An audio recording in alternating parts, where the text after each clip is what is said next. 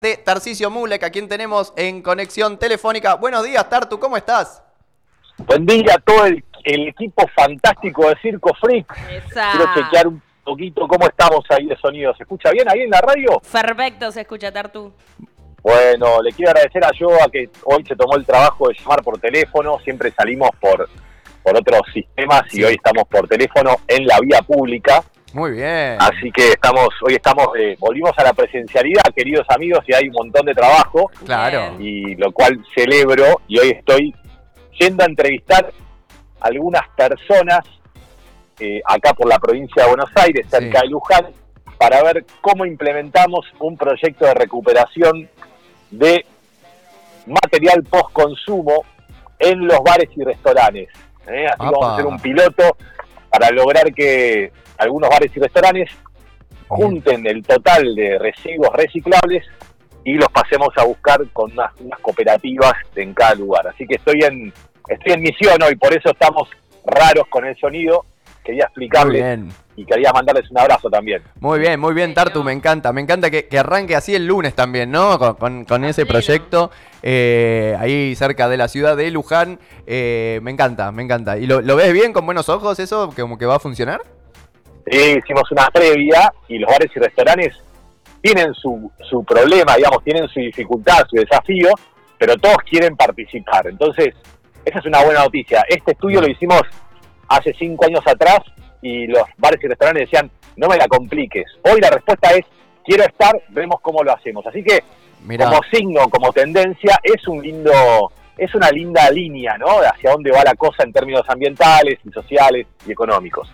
Así que eso. Pero este, pero queridos, hoy, hoy Sí. quería compartirles, está, estamos en la última semana de octubre. Sí, Y en octubre, antes que se nos vaya, porque casi que no nos vimos en octubre con Circo Freak. no. Yo los extraño mucho.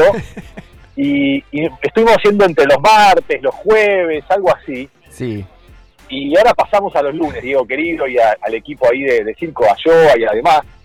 sí. Y vamos a estar los lunes cada 15 días. Si, si ustedes lo, lo quieren y los Pero- oyentes pero- de Circo Freak Por supuesto. así lo desean. Pero entonces se nos empiezan a acumular algunos días importantes que nos ayudan a pensar algunas cuestiones de desarrollo sostenible.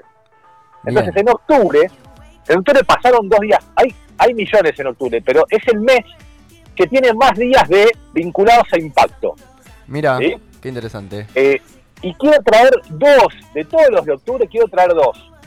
Sí. Uno es el Día Mundial de Alimentación, que fue el 16 de octubre, hace unos 10 días atrás, Sí. y el día anterior fue el 15 de octubre, que es el Día Mundial del Lavado de Manos.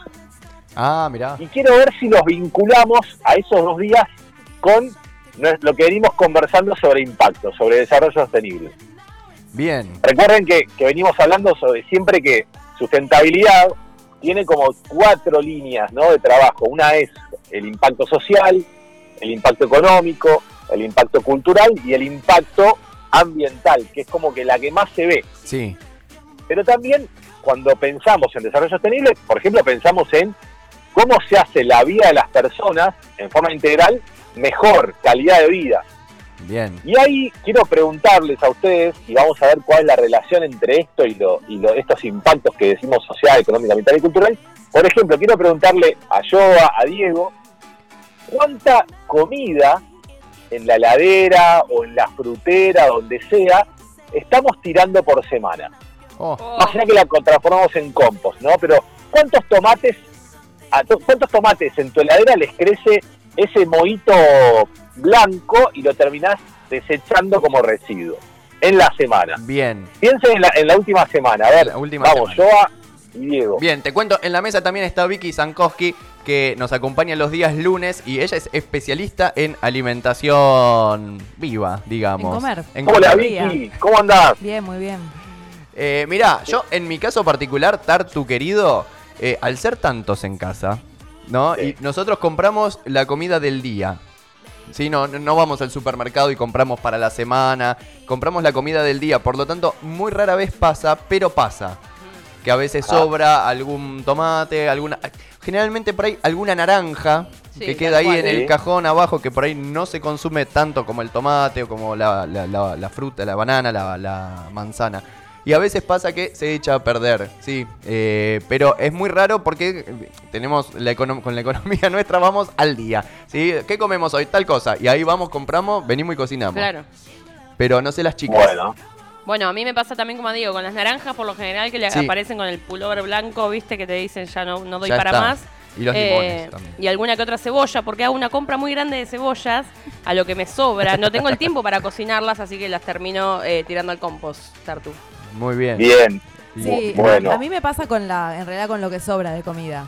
O sea, Ajá. me sobra algo y lo pongo en la heladera con la idea de volver a comerlo en un tapercito y por ahí me olvido que lo tengo ahí. O por ahí nadie lo quiere comer porque eh, todos, ah, no, ya eso lo comimos ayer y lo tengo que Ya lo recalentaste dos reiniciar. veces. Claro. Y ahí es donde tiro comida. Claro, nosotros, eh, Claro. además de ser muchas personas, tenemos dos perros. Claro. Por lo tanto, eh, las obras después van a ellos. Bueno, sí, yo también los perros, el compo. Siempre hay algún lugar donde, de- pero bueno, de comer, o sea, como de, de que nosotros lo comamos, a veces sí, esas cosas. O que, por ejemplo, con la fruta, quiero fruta, eh, le corto y no la comen y Claro. bueno. Y Está por ahí bien. me lo como yo igual, pero, Claro, digamos, pero es no- un no era- no reciclado era el- humano ahí. Claro, no era, no era el plan de, de No esa era el fruta. plan. Sí, sí, sí. Bueno, genial. Ustedes acaban de traer como si, si le dijera dos de los tres ítems de la cadena de valor de lo que sería el desperdicio de alimentos a la mesa de Circo Freak. Entonces, hay un gran componente que es al final, como dice, creo que fue Joa Sí, eh, o Vicky, pero yo no lo estoy viendo, por eso pregunto. está bien. pero y, y tengo un poquito de retorno tal cual me dijo Diego, entonces estoy, estoy un poquito escuchándolos y una parte medio que cierro los ojitos para escucharlo, ¿viste? Cuando cerrás los ojitos y pensás que, que vas a escuchar mejor, bueno, en, e- Sí. en esa estoy. Muy bien. Entonces, hay dos, hay dos de los tres que ustedes ya trajeron. Uno es la comida ya elaborada, que nadie la quiere, porque pasaron dos días, porque ese tomate con sal y aceite medio que eh, empieza a dar un juguito y se pone ácido y entonces no lo terminás consumiendo. Ajá. O esto le pasa mucho a los restaurantes, ¿no? Que vos, eh, ojalá, ¿no? Pero en un modelo de, no, de abundancia, donde la comida pareciera sobrar, en un, en un mundo donde la producción de alimentos alcanza para todos, pero la distribución es súper desigual, lo que sucede es que muchas veces, y el porcentaje, según la FAO siempre, ¿no? La FAO es, la, es el organismo de Naciones Unidas que se dedica a agricultura y alimentación. FAO lo que dice es, y por eso el 16 de octubre es el día donde nos ponemos a pensar en el desperdicio de alimentos. Una de esas cosas que trabaja la agricultura sostenible y también los alimentos en términos de impacto es buscar no desperdiciar. Alrededor del 20 al 25% de los alimentos en un restaurante se desperdician. ¿Qué quiere decir eso? Que eh, de tu plato, si vos le cortaras un quinto a tu plato, no pasaría nada porque eso es lo que vos terminás tirando en un restaurante, que es Claro. Lo que muchas personas cuando se satisfacen les queda de ocho raviolones en el plato, te quedan uno o dos, ponele, con salsa y todo, eso no va a otro plato, se tira porque no, ahí hay un tema también de cuidado en la inocuidad, ¿no? Vos no le podés en, meter en un plato nuevo, en un plato nuevo, las horas del plato de al lado, Claro, la mesa no, al lado, ¿no? Eso estaría muy mal visto en un restaurante, vos no vas más a ese restaurante. Claro, Entonces, hay, hay tres ¿eh? ravioles que me vinieron con queso ya. Claro, ya me hicieron el favor, ¿no? De esos tres ravioles está- vienen tuneados, buenísimo. Claro. Para los que no quieren comer comida de otros, no está bien, digamos, este sistema. Y por eso, eh, para este conjunto que es me quedé sin hambre, ya no es más grasa pedir el doggy bag. El doggy bag es esa bolsita o esa ese papel que vos pedís, esa bolsa de o la- el cartoncito donde te dan los restos de la comida de tu mesa. Totalmente. Entonces, para todo el mundo está buenísimo empezar a pedir que cuando te sobra, aunque sea un raviolón en el restaurante, pedí el doggy bag, pedí la bolsita, pedí el, el modelo, me lo quiero llevar a casa, decís. Y ya nadie se sorprende de que vos te lleves a tu casa en las horas de la comida de tu restaurante, porque además lo pagaste una fortuna, ¿cómo no te lo vas a llevar y te lo vas a comer al día siguiente recalentado, que está buenísimo? El segundo de los lugares es la comida no preparada, ¿no? Esa naranja que se vistió primero de blanquito, luego de un azul, que ya casi que parece un queso azul, ¿viste cómo se queda la naranja que la Sí. encontrás pobre Sí. toda aplastada en la ladera al fondo? Este, este número de la comida no preparada, pero que se desperdicia, es un tercio. Un Ah. tercio a nivel global de la comida que tenemos eh, sin preparar, la fruta, las verduras, los panes, todo eso que está como listo para ser consumido, Sí. eso es un tercio, amigos. Un tercio, uno de cada tres. Imagínate que tenés tres naranjas, compraste tres para el día de hoy, Diego, como Sí. comés al día, una de esas tres todos los días se desperdicia. Uf, Es un Eso montón. es tremendo. Muchísimo. Voy al, al último lugar, Sí. que es lo que es los alimentos antes de ser preparados. O sea, ¿cuánto se desperdicia de las cosechas? ¿Cuánto se desperdicia de las vacas, de los cerdos, de, de los preparados antes de llegar a- al, al consumidor final? También un tercio. Por tanto, el promedio nos da que uno de cada tres kilos de alimentos se terminan destruyendo y no siendo consumidos por humanos. Está Ah. bien que vayan al animal, al perro, a los chanchos, está buenísimo. Pero ese alimento fue preparado y tiene un ciclo de vida y una, un impacto ambiental en su cadena de producción altísimo. Claro. Vos regás un tomate, le pones antibichos, lo tenés ahí, hay una persona trabajando horas y horas para que ese tomate llegue bien a tu mesa. Todo ese proceso tiene una alta carga de impacto ambiental, una alta carga de impacto en el trabajo de las personas, y cuando esa comida se desperdicia, tiene una alta carga de desperdicio también en lo económico. Claro. Entonces, en términos de impacto social, económico, ambiental y cultural, vos tenés que el 16 de octubre, la- lo que nos tiene que importar acá, o el dolor que nos pasa es, un tercio de los alimentos que producimos, comemos o preparamos, se desperdicia. Y ese tercio también es del bolsillo de las personas que lo estamos pagando. Total. Entonces, hay un impacto ambiental, económico, social y cultural, porque culturalmente no nos preocupamos por esa naranja. Pareciera que esa naranja no nos duele, pero vaya, queridos amigos, sí es importante ese un tercio de alimentos que tiramos y todo lo que está alrededor. Cada naranja en un relleno sanitario o en un compostaje emite metano y eso es gases de efecto invernadero, todas las cosas que se pudren generan metano y eso es también calentamiento global. El otro día, que es el Día Mundial del Lavado de Manos, lo vinculamos con esto y lo hacemos más cortito, Sí. pero el dato es, 3 de cada 10 personas en el planeta no tienen acceso a agua potable y jabón para lavarse las manos. Eso significa, imagínate en, en pleno COVID, significa que ese 75% de enfermedades que vos evitás con algo tan barato y tan sencillo como un lavado de manos, Sí. no lo tenés. Entonces, queridos amigos, ahí también el otro día para reflexionar, 15 de octubre, dentro de este mes de- donde pasan muchas cosas en desarrollo sostenible, lavado de manos. ¿Cuándo hay que lavarse las manos, queridos amigos de Circo Freak? Tírenme tres momentos indispensables donde hay que lavarse las manos. Bien, antes de comer y cuando volvemos de la calle, por lo menos. Y después de ir al baño. Sí, Y después de ir al baño, ahí está. perfecto. O sea, fui al baño y Sí. aunque me haya tocado la pochola o el pitulín Sí. y me haya tocado cacona, me tengo que lavar las manos igual, ¿sí? Sí. porque en el, en el baño estoy en contacto con un montón de situaciones que generan una contaminación de mis manos y eso trasladado a que el día mundial de alimentación, después de ahí salgo y me voy a comer una naranja, bueno, tenemos un problema. Claro. El otro momento es después de tocar a un enfermo, ¿sí? después de tra- trabajar con un enfermo hay que lavarse las manos, Bien. no importa si yo haya ingerido o no, sino que tengo que lavármelas. Y el último, también importante, es después de cambiar un bebé, no importa si estuve en el baño o no, pero después de cambiar un bebé, Claro. tanto sea pichín, tanto sea cacona, tanto sea lo que sea, hay que lavarse las manos, queridos amigos. Y antes de cocinar, también hay que lavarse las manos. ¿eh? Todo eso vamos a estar trabajando sobre el impacto más que nada social, que es la prevención de enfermedades. Cada enfermedad tiene su impacto económico. Vos tenés que comprar un remedio para curar un, para que un chico, o tenés que buscar la vuelta, o faltás al laburo, y eso es dinero, eso es economía que se pierde. Así que dos días en octubre importantes para empezar a seguir mirando todo lo que hacemos en nuestro ciclo de vida, en nuestra vida cotidiana, que tienen que ver con sustentabilidad y que tienen que ver también con nuestro impacto, el impacto que generamos. También Coca-Cola, ¿eh? que lo ven en todos lados. ¿sabes? Sí, Bien.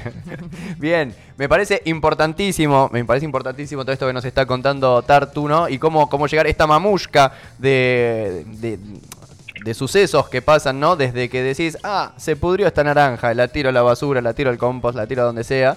¿no? Y, y toda esa mamushka de sucesos previos eh, que son de alto impacto todos, ¿no? Eh, y, lo de la alimentación, un tercio, es un montón, es un montón, me parece. Eh, me parece importantísimo, me parece importantísimo que hoy 25 lo estemos recordando también y lo tengamos presente y sigamos concientizando a, pesar de que el día fue el 15.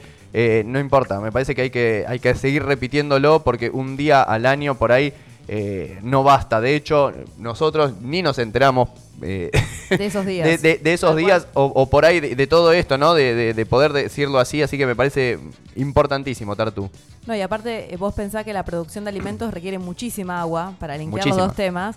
Y un tercio de, de eso se tira y hay gente que no tiene agua para Sí, lavarse las como o sea, como hay gente que no tiene comida y, no también. tiene- y gente que no tiene comida, o sea que en realidad está todo distribuido de la peor manera, ¿no?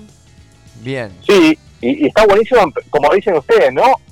Cada, cada situación, o sea, desperdiciar una naranja significa desperdiciar cuántos litros de agua se usaron para regar esa naranja, esa planta de naranja, para que me llegue esa naranja redonda y hermosa y fresca como a mí me gusta. Claro. Un montón de litros. Por tanto, pensemos, no, no es solamente, no estoy tirando una naranja, ¿sí? Estoy tirando eh, todo lo que está detrás de esa naranja y todo lo que está delante de esa naranja, Claro, ¿no? claro. Sí, yo, yo el otro día, hace unos días hablábamos y en- hay países como Brasil, por ejemplo, que te cobran una multa si al terminar de comer es sobra comida En los restaurantes. en los Bien. Y yo me pregunto, ¿no? ¿Qué pasa con los tenedores libres? Porque ya no Y queda bueno. mucho, va, por lo menos acá creo que hay uno solo, pero no sé en Buenos Aires cómo estará el tema. Pero si, si hay un lugar donde se tira comida, Es debe ser de libre. ahí, porque es la gente se sirve como esa cosa de gula, de decir puedo comer Bueno, todo lo que allá en quiero. los tenedores libres te, te avisan. Si sobra comida es multa y son multas severas. Y por aparte es, es muy común, ¿no? Ya el espeto corrido y toda esa historia. Claro, así que bueno, no sé, acá en Argentina no, no pasa eso, Tartu, ¿no? Sí, todavía no, no hay ninguna regulación, no hay ninguna ley que te diga que si vos en el plato tenés eh, eh, comida, hay una multa. Igual no es, digamos, es algo que, que vos podés evitar la multa con el doggy bag. Digo, hay maneras Claro. de evitar la multa, pero lo interesante es servirse en el plato de lo que uno va a comer, ¿no? Exacto. Y además eso te hace bien, ¿sabes? Pensando que está Vicky, Sí. Eh, el- los, los restaurantes de tenedor libre te hacen mal. No, claro. Perdón, siente, ¿no? Pero No, no, no, no. sí, No, no, yo no voy hace Sí. millones de años, pero sí me ge- generaba mucha angustia el tema de. eh, porque estás ahí y, no sé, te lleva la situación a servirte más de lo que vas a Claro. comer, mezclar cosas que después no, no, no van y además que después siempre te queda comida. Eh, y, y aparte es la cultura de eso, ¿no? De comer hasta reventar. Así que es como medio difícil ahí, pero ahora no sé si es tan común. eh, pero, pero sí está esta cosa de gula ahí y, y como no sé, a mí me pasa que por ahí también hay una cosa que hay que cambiar un poco el concepto de eso, de, de- de la, la naranja hermosa, fresca y brillosa que vemos en la verdulería, está buenísima, pero todas las otras cosas que no están así también están buenísimas. Dejemos de comprar todo como si fuese de catálogo, ¿no? Porque así también se pierde un montón de comida. No comer Bueno, porque está, tiene un machucón justo. o porque tiene un agujerito. eh, Claro. ese es, ese es el porcentaje que dijimos, el del medio, ¿no? El que está la comida lista, el, el alimento listo, sin preparar, pero se pierde. Claro. ¿Cuántas papas se pierden porque no tienen el largo para la fábrica de papas fritas, ¿no? O sea, ¿cuánto se descarta? ¿Cuántos pollos se pierden porque no son macho o hembra cuando lo que estás buscando son hembras o machos, ¿no? Entonces, hay un montón de, de alimentos que se desperdician y que para, la, para el estado actual del mundo, donde la cantidad de alimentos que producimos es superior a la demanda, o sea, la cantidad de que necesitamos para vivir todos bien, y hay países y lugares donde no alcanza el alimento, es tremendo. ¿Viste cuando tu vieja te decía, come todo lo que hay chicos que no tienen para comer? Bueno, eso es verdad. a nivel Nada mundial. más que no, muchas veces los que tenemos la fortuna de vivir al día, aunque sea al día, y Sí. no nos falta comida en la mesa, no lo vemos. No lo Pero vemos, parte del 16 de octubre es empezar a ver estas cosas, ¿no? Ver también que hay personas que no tienen para comer, ese es el estadio más duro de esto, pero también el desperdicio de alimentos está vinculado con esa falta de distribución de los alimentos a nivel geográfico global.